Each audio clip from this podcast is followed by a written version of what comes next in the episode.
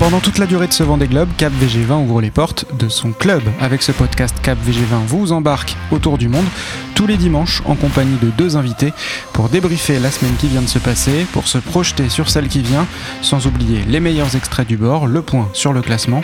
Et dans cet épisode du Club VG20, vous entendrez ça. Je m'approche du ponton et je reconnais les images de ce qu'on peut voir euh, sur les autres éditions et je me dis, euh, ouais, là, c'est vraiment l'arrivée du Vendée Globe, quoi. C'est juste dingue, quoi. On vient de faire un tour du monde. Euh, on s'est fait plaisir, on a envie de repartir et voilà, on, a juste à, profiter maintenant des bons moments.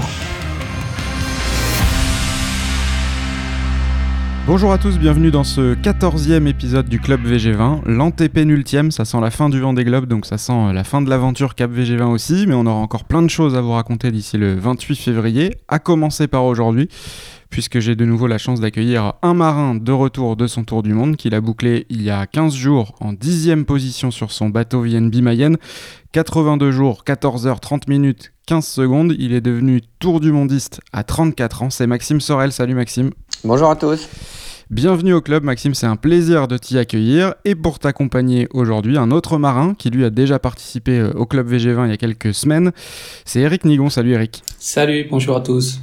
Alors tu connais la maison désormais, on va évoquer en longueur, très en longueur, le tour du monde et le retour à terre de Maxime.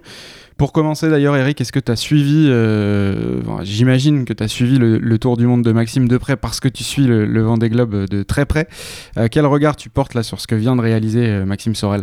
Ah, moi, je suis, euh, je suis très impressionné par, par la performance générale des, euh, du paquet de tête des bateaux à dérive dans, le, dans lequel était Maxime. Et en plus, euh, avoir tenu le, le rythme avec les, les petits problèmes qu'il a eu sur son pont, j'avoue que je suis assez admiratif. Moi qui ai toujours tendance à, à être sur la réserve pour pas casser, j'avoue que là, je suis, je suis impressionné pour le, au niveau du mental de Maxime. Et au niveau de la perf, c'est tout bonnement génial d'avoir pu mettre un bateau à dérive à cette position-là. C'est magnifique. On va avoir le temps d'évoquer tout ça en longueur. Maxime, avant de me tourner vers toi pour euh, t'assaillir de questions, je voudrais qu'on écoute un petit extrait de ta toute première interview. C'était sur la ligne d'arrivée. Je me suis fait plaisir. Euh, j'ai hâte de prendre du recul, tu vois, de me poser et de me rendre compte de tout ce qui s'est passé, quoi.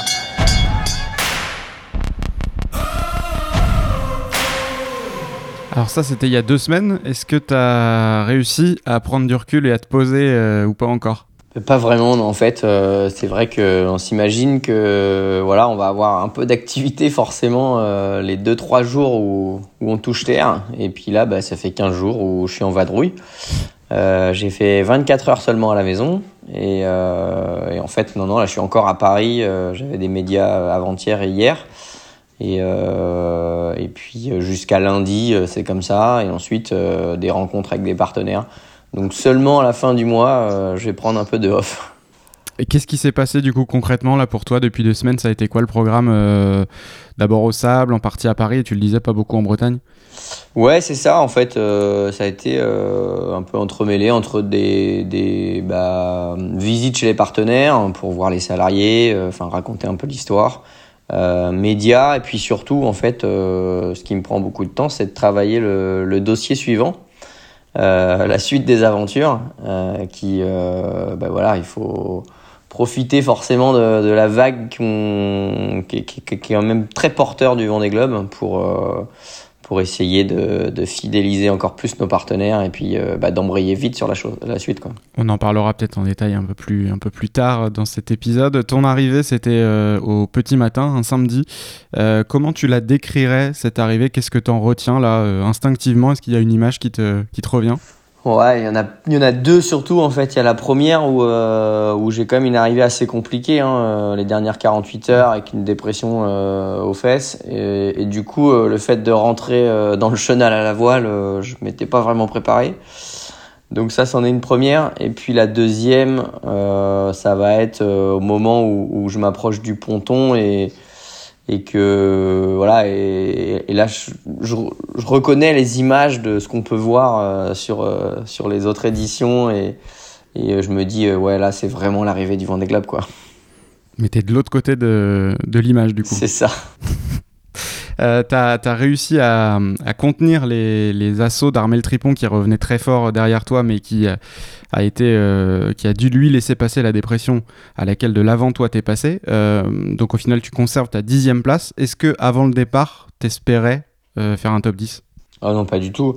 Je m'étais pas donné à part voilà jouer avec avec les, collègues à dérive que j'avais pu rencontrer sur les, les saisons précédentes mais je m'étais pas imaginé. On, avait regardé vite fait. On, parlait de, top 17, top 19. Euh, voilà, si, si, tout le monde finissait quoi. Euh, après, c'est dur de c'est dur de savoir qui va abandonner. Euh, on avait l'avantage avec nos bateaux d'avoir des bateaux un peu plus fiables par rapport aux bateaux qui étaient sortis en 2020 et qui n'avaient pas eu le temps de beaucoup naviguer. c'est pas forcément ceux-là qui ont abandonné d'ailleurs. Mais euh, non, non, je n'avais pas imaginé faire un top 10, pas du tout. Et ça, c'est pour la place. Il y a aussi le, le temps et l'écart, notamment avec les premiers. Tu arrives à peine plus de deux jours après les premiers. Ça aussi, j'imagine que c'était, euh, c'est peut-être encore plus inattendu. Ouais, mais globalement, c'était une édition vraiment particulière, de, à la fois pour les conditions sanitaires, euh, départ, arrivée, mais, mais aussi conditions météo tout le long. Donc euh, ça a profité forcément euh, aux bateaux de derrière parce qu'on a pu revenir. Donc euh, les bateaux à dérive étaient, étaient dans, dans le coup dès le début et, et, et ça a été le cas jusqu'à jusqu'à l'arrivée. Donc c'est assez incroyable. Enfin jamais on aurait personne n'aurait mis mis un billet sur ce pari de se dire que les, bateaux à dérive allaient arriver aussi proches des premiers.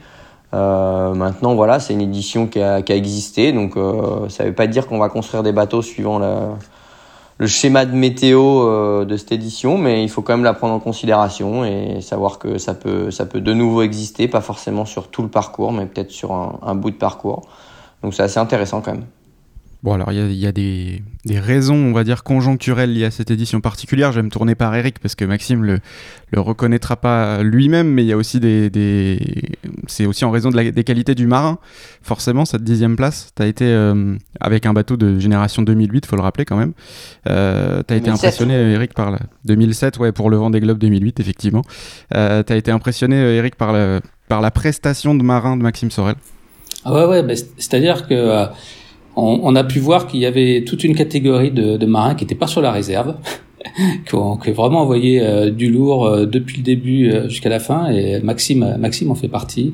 Et j'avoue que je suis, je suis assez estomaqué parce que autant sur un sur un sprint entre guillemets atlantique de deux semaines. je peux comprendre qu'on aille vite, fort, qu'on pousse sur la machine et d'être dans la tête parce que bon, on a, on a quand même toujours du secours à quelques heures. Donc, euh, mais le faire sur euh, sur une course qui va durer trois mois, euh, ça veut dire un, peu plus un, état d'esprit qui est qui est vraiment très très impressionnant. Et je pense que sur la la qualité du marin euh, pour être capable de faire marcher vite un bateau euh, entre trois bouées, il y a des, il y a pas photo. Hein, je veux dire, Maxime fait partie des, des, grands marins de ce point de vue-là, mais arriver à démontrer un mental pareil sur cette durée, euh, c'est, ça qui m'impressionne le plus en fait. Hein. Je pense qu'on est capable à peu près tous d'aller d'aller vite et de de, de, de, d'obscurcir un coin de la tête en disant de toute façon j'y vais et puis on verra bien pendant quelques heures quelques jours le faire comme ça sur une durée euh, aussi longue, euh, c'est impressionnant. Et, Maxime a montré qu'il euh, il avait les, capacités et je pense que pour les, pour les sponsors, c'est un bon candidat pour avoir un beau bateau pendant 4 ans.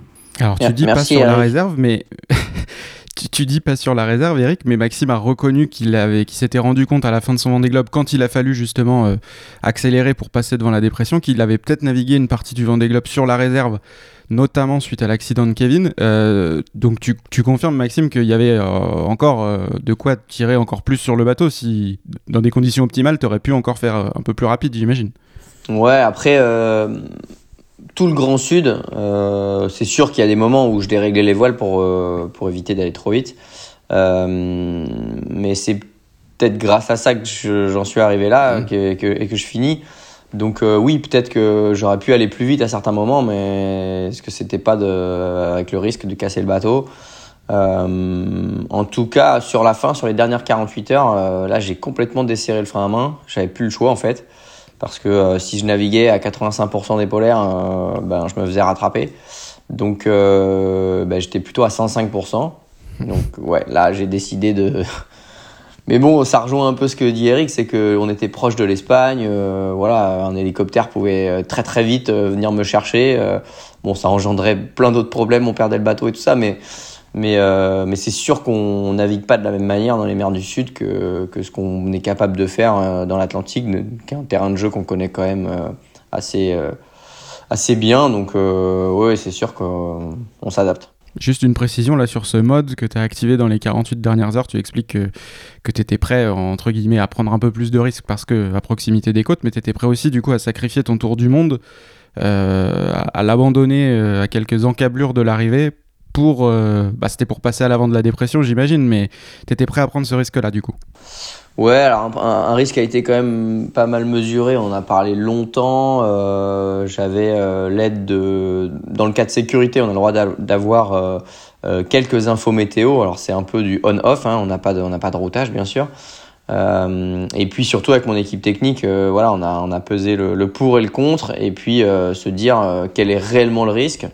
Je crois que ton, équipe technique a plutôt fait le contre et toi plutôt le pour, non Ouais, c'était un peu ça à un moment donné. C'était un peu seul contre tous. Euh, mais bon, on a bien fait. Euh, on avait quand même pris. Euh, le plus gros risque, en fait, c'était de ne pas pouvoir rentrer au Sable d'Olonne, clairement. Mm. Donc de pouvoir passer la ligne, mais de ne pas pouvoir aller au port. alors effectivement, c'est problématique. C'est un peu moins ma problématique, puisque moi, c'est de finir la course. Donc ça, c'était possible. En revanche, rentrer le bateau quelque part, bon, je me serais retrouvé tout seul quand même. et du coup, on avait prévu, euh, prévu d'aller dans un autre port ailleurs. Euh, à La Rochelle À La Rochelle, à La Palisse, ouais, le port de commerce. Euh, qui nous permettait bah, justement de, de patienter 3-4 jours le temps que la dépression passe et, et de revenir au Sable d'Olonne. Ça aurait été une arrivée un peu différente. Je serais arrivé en taxi au Sable d'Olonne, quoi. Donc, ah, on, a eu, on a eu toutes sortes d'arrivées, là, y compris cette semaine avec euh, Stéphane Le Raison qui arrive en semi-rigide parce que son bateau a eu quelques mésaventures juste, avant, juste euh, après la ligne d'arrivée et avant d'entrer dans le chenal. En taxi, on n'a pas encore eu. Ça aurait été complètement inédit, je pense. Ouais, ouais, bon, franchement, j'étais très content de pouvoir passer le, et remonter le, chenal euh, et voilà, et mettre le bateau à quai au Sable. Et alors le bateau justement, parlons-en. Eric euh, l'a évoqué rapidement tout à l'heure. Il est arrivé avec une, grosse cicatrice sur le pont euh, de 90 cm euh, juste en avant du mât sur le côté tribord. Est-ce que tu peux nous raconter tout ça, à la fois comment tu l'as découvert et comment tu l'as réparé? Ben en fait, c'est vrai qu'après le naufrage de, de Kevin, PRB, on s'est posé pas mal de questions. On s'est retrouvé avec l'équipe technique autour de la table, avec les architectes pour savoir ce qui s'était passé, ce que ça engendrait sur notre bateau, euh, de quelle manière il fallait naviguer. Et, euh, et c'est vrai que c'est pour ça que je dis que dans le Grand Sud, euh, il a fallu que je mette le frein à main. C'est qu'en fait, je, en gros, on me conseillait de ne plus faire de planter à plus de 25 nœuds. Alors, ce qui est quand même assez compliqué. On n'a pas de frein sur un bateau. Donc quand le bateau commence à partir en surf, euh, ben, on maîtrise pas vraiment la vitesse du bateau et encore moins, euh, surtout de nuit, euh, la manière dont, il va euh, aborder la vague qui est devant celle qui surfe. Donc ça, ça n'a pas été simple, en tout cas dans le Grand Sud. J'étais plutôt en train de dérégler les voiles pour, pour essayer de ne pas aller trop vite et euh, un caporne un peu compliqué, euh, ensuite une petite accalmie, une dépression euh, beaucoup plus forte que prévu, où là je suis à côté d'Isabelle Josque qui, qui, abandonne à ce moment-là. Les bateaux tapent énormément, on est au vent de travers, et, euh, et puis derrière ça on s'en sort, euh, un peu fatigué quand même. Et du coup, je fais le tour du bateau et je vois une toute petite fissure euh, au niveau de la peinture. Et quand je passe mon ongle dessus, ça accroche. Et en fait, je, vois qu'il y a du carbone qui est, épluché. Donc j'envoie ça de suite à l'équipe technique et, euh, on se rend compte qu'en fait, euh, bah, c'est un peu plus grave que prévu. Et du coup, bah, en fait, j'ouvre et là, je me rends compte que la peau supérieure du pont, elle est coupée. L'âme, en gros, du sandwich, le nid d'abeille, lui, il est complètement explosé. Et du coup, il n'y a plus que la peau euh, inférieure, donc la peau à l'intérieur du bateau, euh, qui tient l'ensemble. quoi. Donc là, on fait état de ça aux architectes. Euh, pour eux, clairement, c'est ce qui s'est déjà passé sur le bateau, parce que ce bateau a été vraiment sectionné en deux pont bordé et puis il y a juste la partie coque du dessous qui était, qui, qui était tenue par le ballast intérieur. Ça, c'est arrivé sur le précédent dans les globes avec Thomas Ruyant.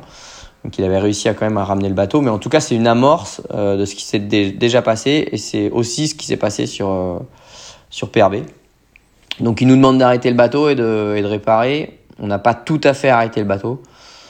Euh, ça s'est pas trop vu en tout cas au classement. Personne nous a posé de questions. Donc euh, j'ai parfois ralenti, mais, euh, mais j'ai surtout opéré euh, bah, voilà, au, vent de travers. Donc une, une, réparation qui n'était pas forcément très simple. du coup, on n'a pas fait de la strat, on a fait du mécano en fait. On avait des tôles de, de carbone qu'on a vissées et c'est ça qui a permis de, de, de tenir les, les deux morceaux de bateau de chaque côté de la fissure. C'est une réparation compliquée. Ça, tu dis on a fait, euh, tu étais tout seul, hein, évidemment, on le précise, c'est un tic de langage, mais c'est une réparation euh, difficile en mer. Ouais, c'est une réparation pas simple. Alors si si j'avais arrêté le bateau, euh, une stratification où on doit où on doit déposer des des fibres et mettre de la résine, tout ça, il faut vraiment que ce soit quand même dans un milieu assez assez propre et pas trop humide. là, le mécano, bon, c'est du collage et, du vissage, donc donc euh, voilà, c'est pas si compliqué que ça. Euh, faut trouver les bons créneaux, quoi. Et je dis on en fait parce que euh, parce qu'il y a quand même une vraie équipe technique derrière qui est euh, qui est en permanence en suivi du bateau. Ce qu'on a quand même beaucoup moins euh, sur une sur une course comme une, une, route du Rhum ou une Jacques Vabre, c'est qu'il y y, il y a un suivi effectivement. Euh, mais là, il y a vraiment des protocoles pour pouvoir réparer, euh, une équipe qui se réunit, qui se met autour de la table et qui réfléchit à comment on va pouvoir faire. Et, euh, et en fait, le marin, c'est les yeux de, c'est les yeux de l'équipe technique. On est des, on est, l'opérateur et, eux, ils, ils, nous disent exactement comment exécuter les, les tâches, quoi.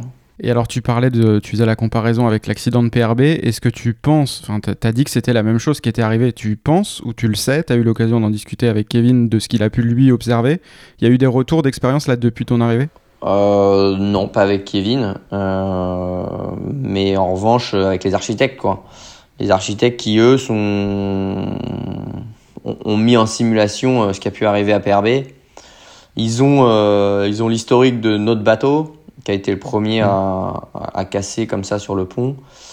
Et, euh, oui, très clairement, on savait, on savait ce qui pouvait se passer derrière. Quoi. Eric, tu avais participé au, club la semaine de l'accident de Kevin. On avait longuement euh, débriefé tout ça ensemble. On n'avait à l'époque pas d'explication. On n'en a pas beaucoup plus aujourd'hui. Euh, mais on se demandait quelles conséquences ça allait avoir sur la suite de la course en termes de de mental, notamment des marins, et de, pourcentage d'utilisation des bateaux, euh, les marins n'ont pas trop parlé pendant la course. En revanche, depuis qu'ils sont à terre, Yannick Bestaven, j'en ai longuement discuté avec lui cette semaine. Maxime en a pas mal parlé aussi. Euh, on constate qu'il y a quand même eu des, des impacts euh, sur la manière de naviguer dans les deux mois qui ont suivi.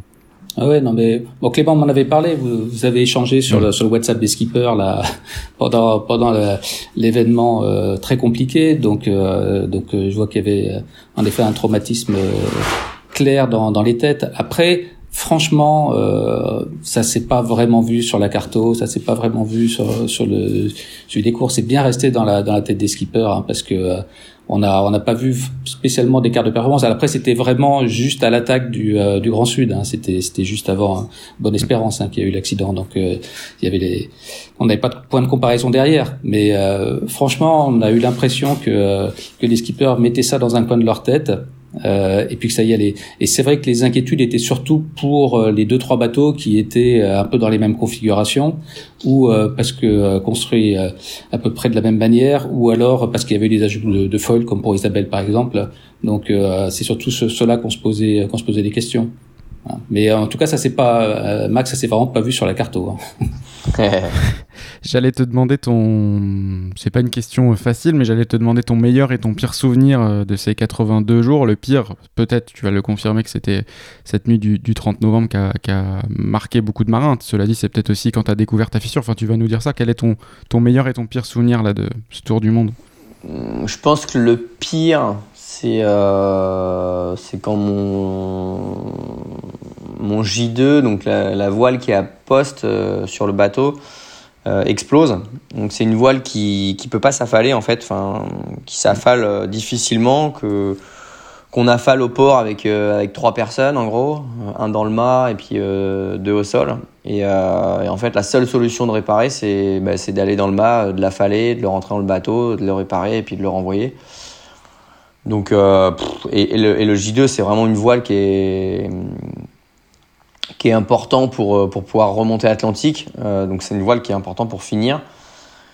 Et avant d'opérer, en fait, euh, je me rends compte que mon J3 a explosé de la même manière. Donc là, ça veut dire qu'en gros, sans J2, sans J3, on rentre pas à la maison. Hmm. Euh, donc le J3 est un peu plus facile à, à réparer parce que c'est une voile qui, euh, qui, est plus petite, qui se qui s'affale. Mais euh, là, j'avais en gros le, mon seul moyen de rentrer qui, était en train de me lâcher. Donc euh, ouais, ouais c'est vraiment un, moment dur. Et puis euh, l'opération sur le J2, elle était juste dingue quoi. Enfin monter dans le mât, fallait la voile, la rentrée. Euh, on a des membranes qui sont très rigides. Donc pour plier la voile et la rentrer dedans, j'ai mis deux heures et demie.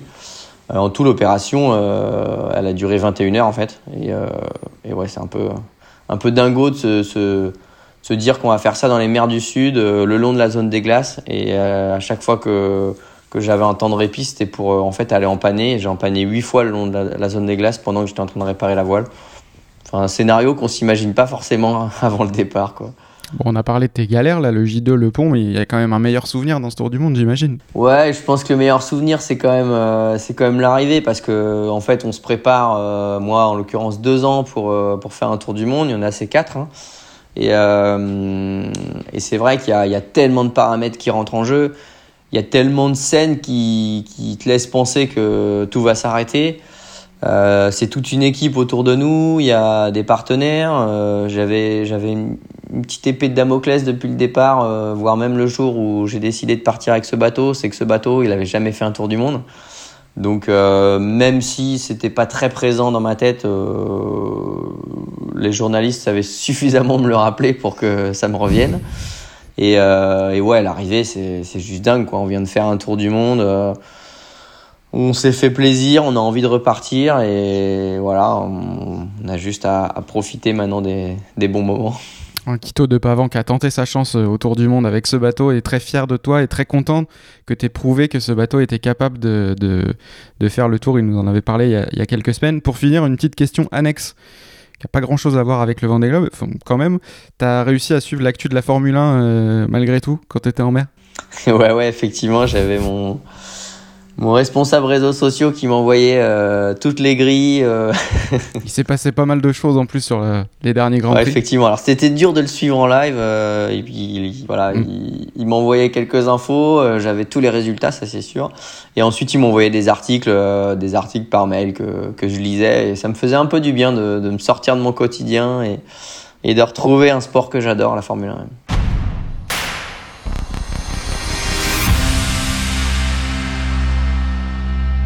J'ai dit Maxime, ton arrivée c'était il y a déjà 15 jours. Cette semaine, euh, pas d'arrivée lundi, ni mardi, ni mercredi. Et puis jeudi, euh, un tir groupé. C'est un scénario que le seul Le Vendée Globe peut nous offrir là depuis trois semaines. Une longue journée avec Arnaud Boissière et Kojiro Shiraishi le matin, Alan Rora et Stéphane Le Diraison le soir, Piper dans la nuit.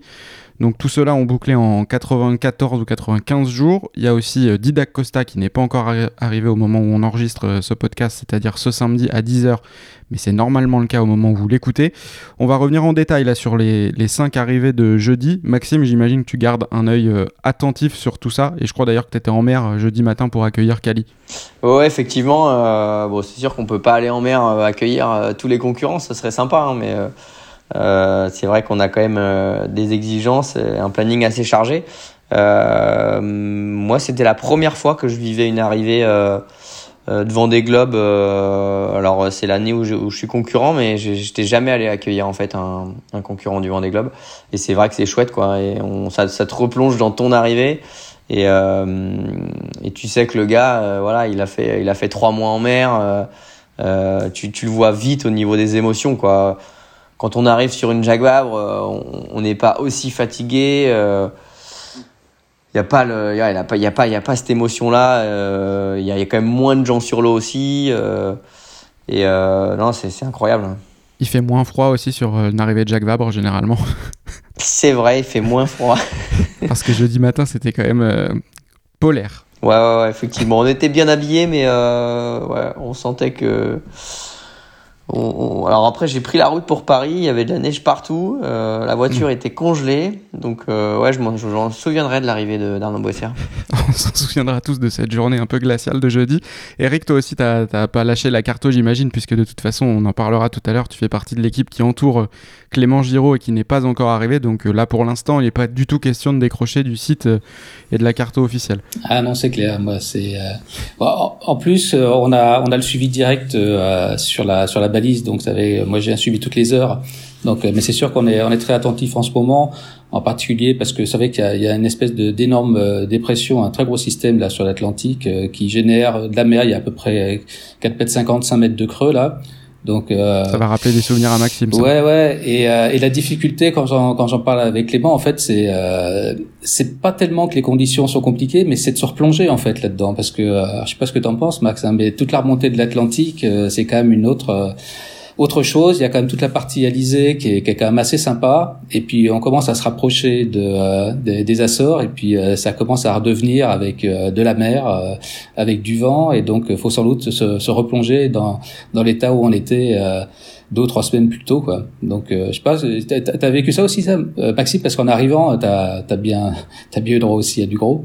Ouais, ouais, effectivement, il faut se replonger dedans, mais quand même, euh, en revenant d'un tour du monde où en fait on s'est jamais arrêté de naviguer, euh, c'est vrai que euh, on est moins impressionné par la mer, euh, surtout en revenant des mers du sud.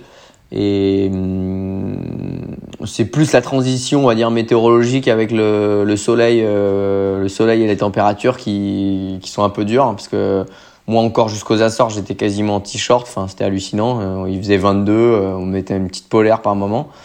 Et, euh, derrière ça, c'était enfin vraiment un temps hyper humide. Enfin voilà, on, avait l'impression d'être en Irlande. Il y avait une grosse brume.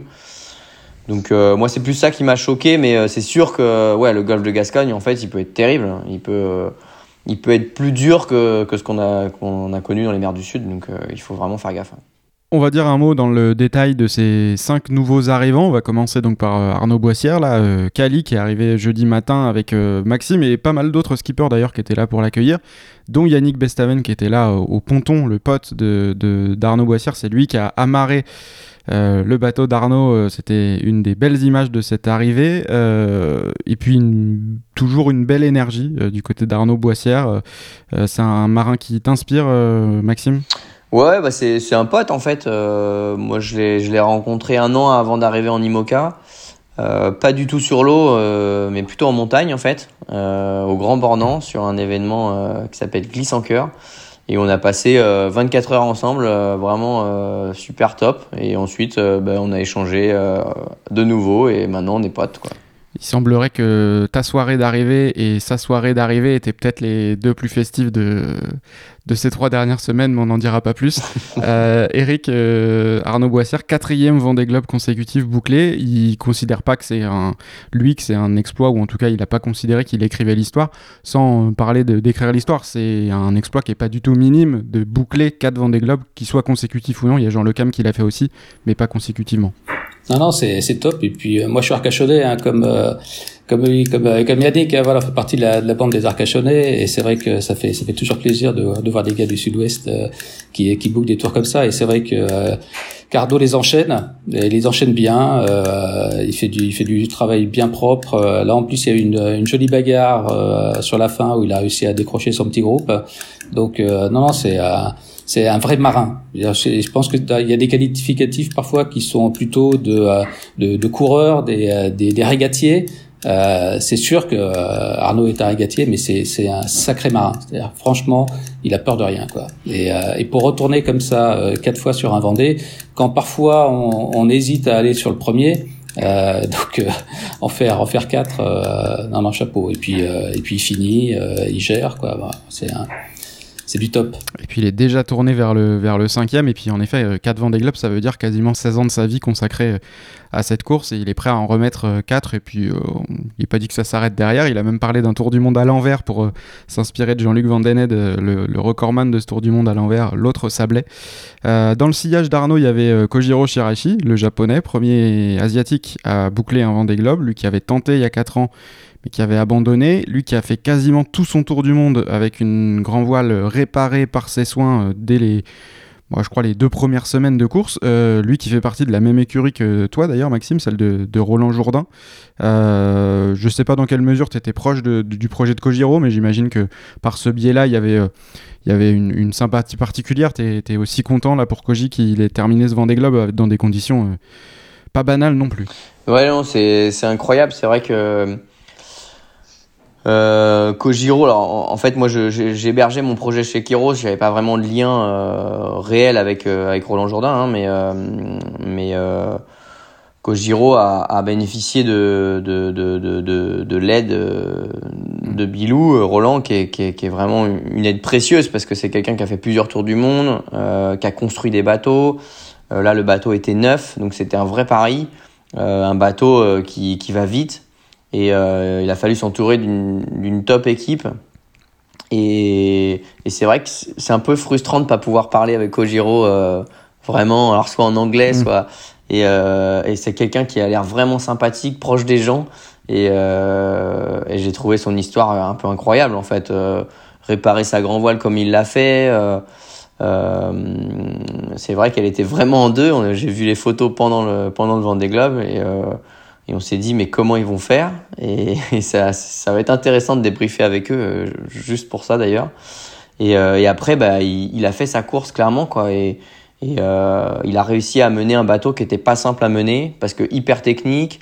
Euh, on peut pas dire qu'il connaissait super bien. Hein, ça fait ça fait à peine deux ans qu'il navigue dessus.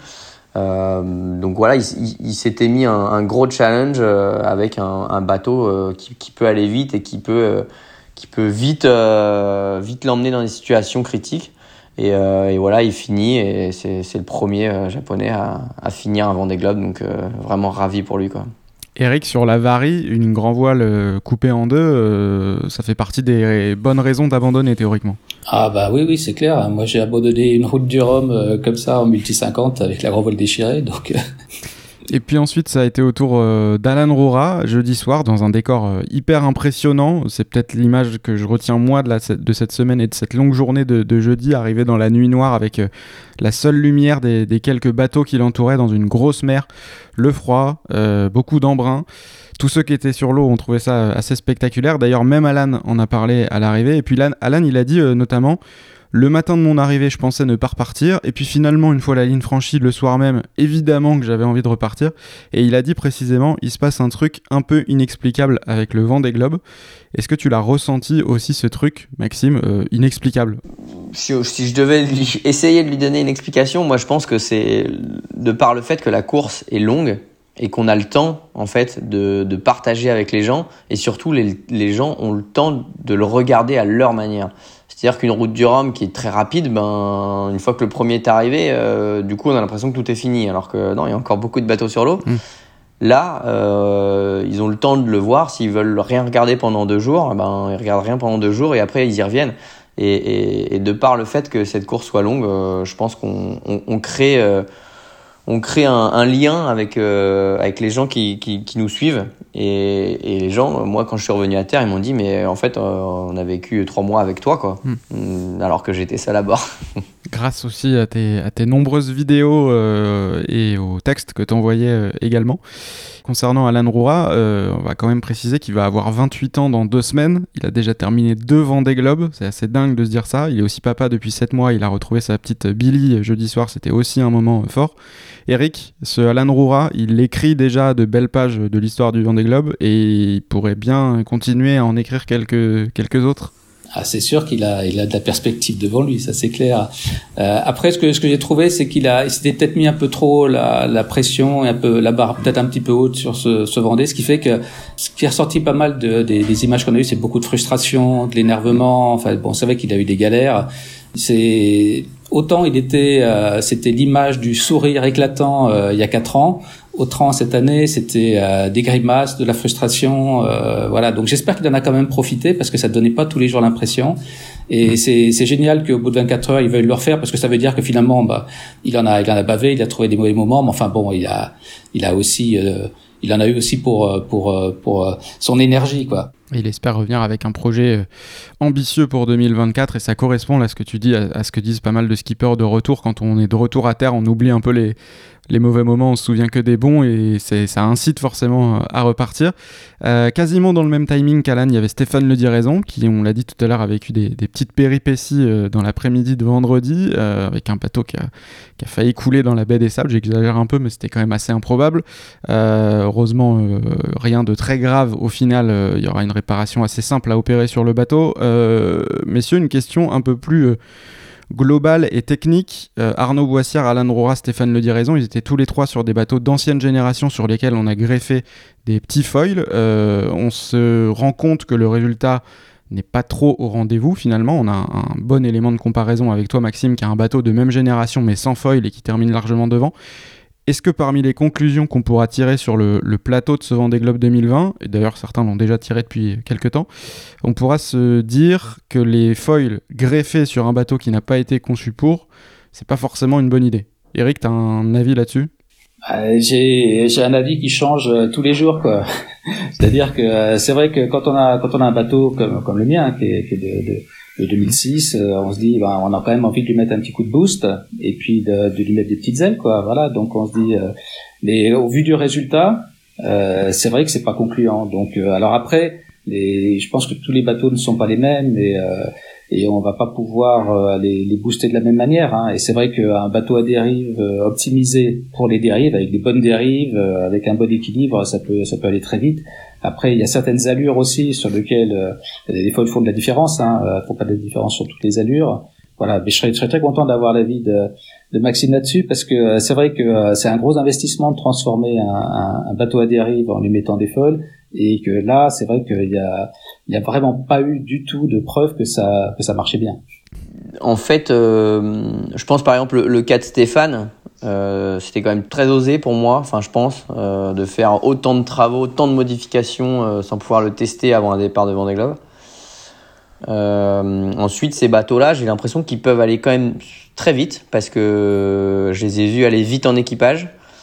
sur des sur des runs de vitesse, ils vont vraiment très vite. Donc quand le bateau va deux nœuds et demi plus vite que, que le mien ou que celui d'Eric, euh, c'est pas rien. Et ça, si ça dure 4 euh, jours, euh, bon, il commence vraiment à être déjà distant de nous.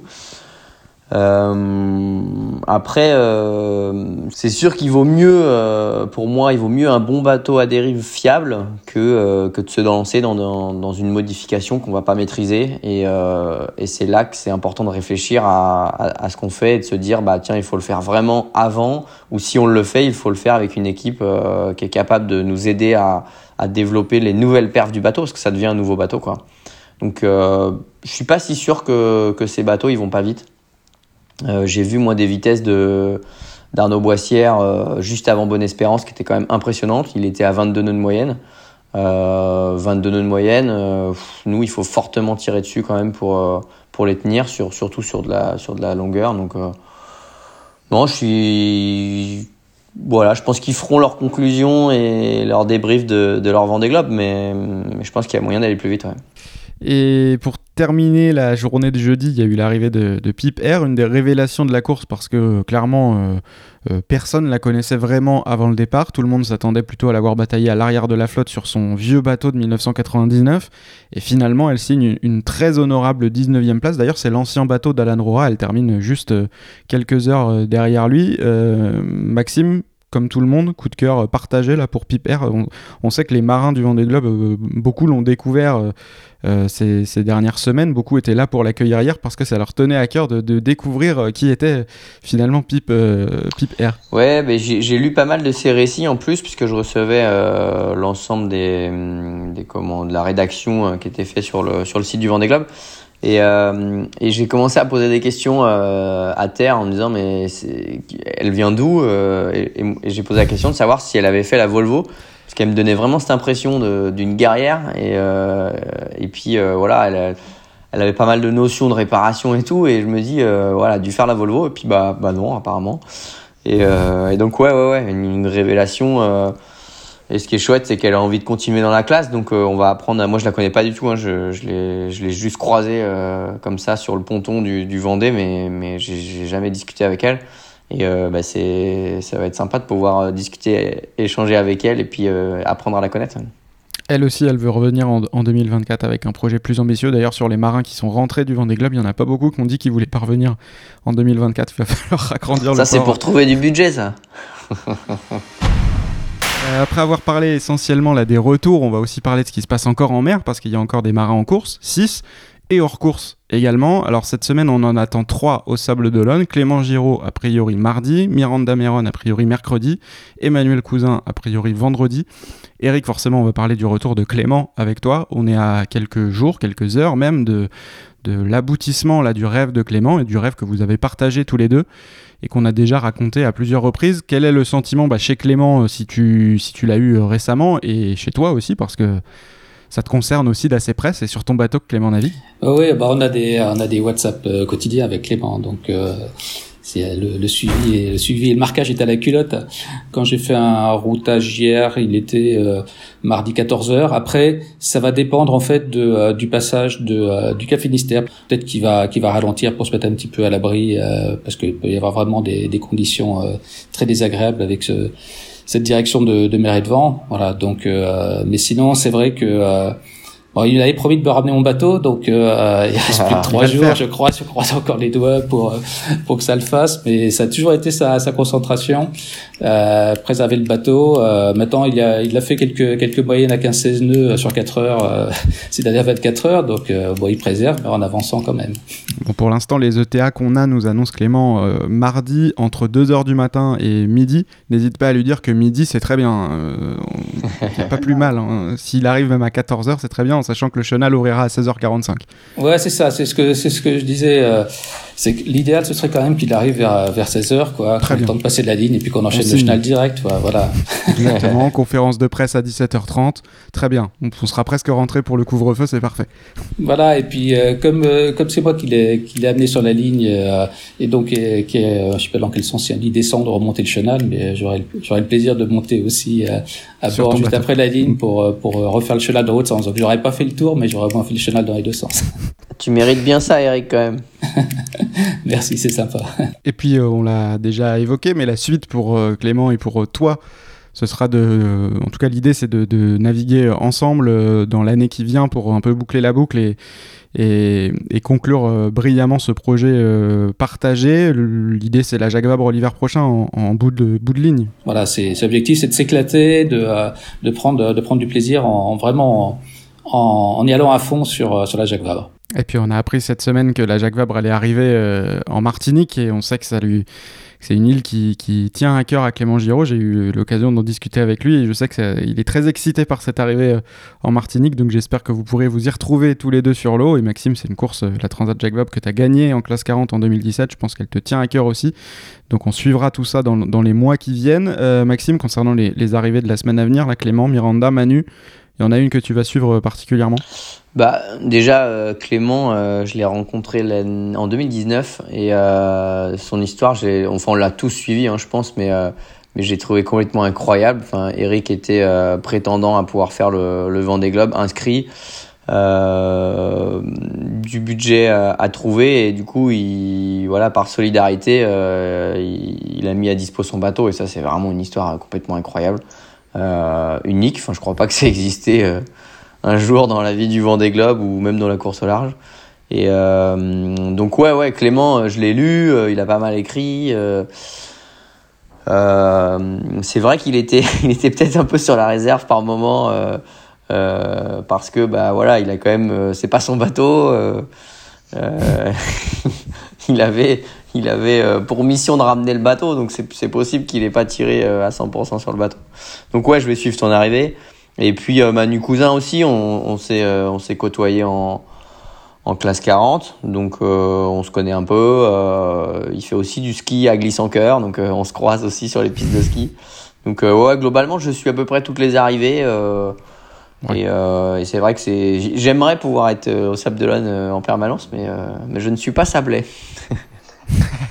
bon, t'accueilles quand tu veux, t'es le bienvenu. Et puis on a effectivement une grosse pensée pour Manu Cousin parce que le week-end dernier, juste après l'enregistrement de l'épisode précédent, il a eu un gros problème de quille qui aurait pu l'empêcher de poursuivre. Finalement, il a réussi euh, à réparer. Euh, c'était compliqué, mais il a réussi à le faire et ça rendra encore plus beau ce tour du monde qu'il devrait boucler d'ici quelques jours.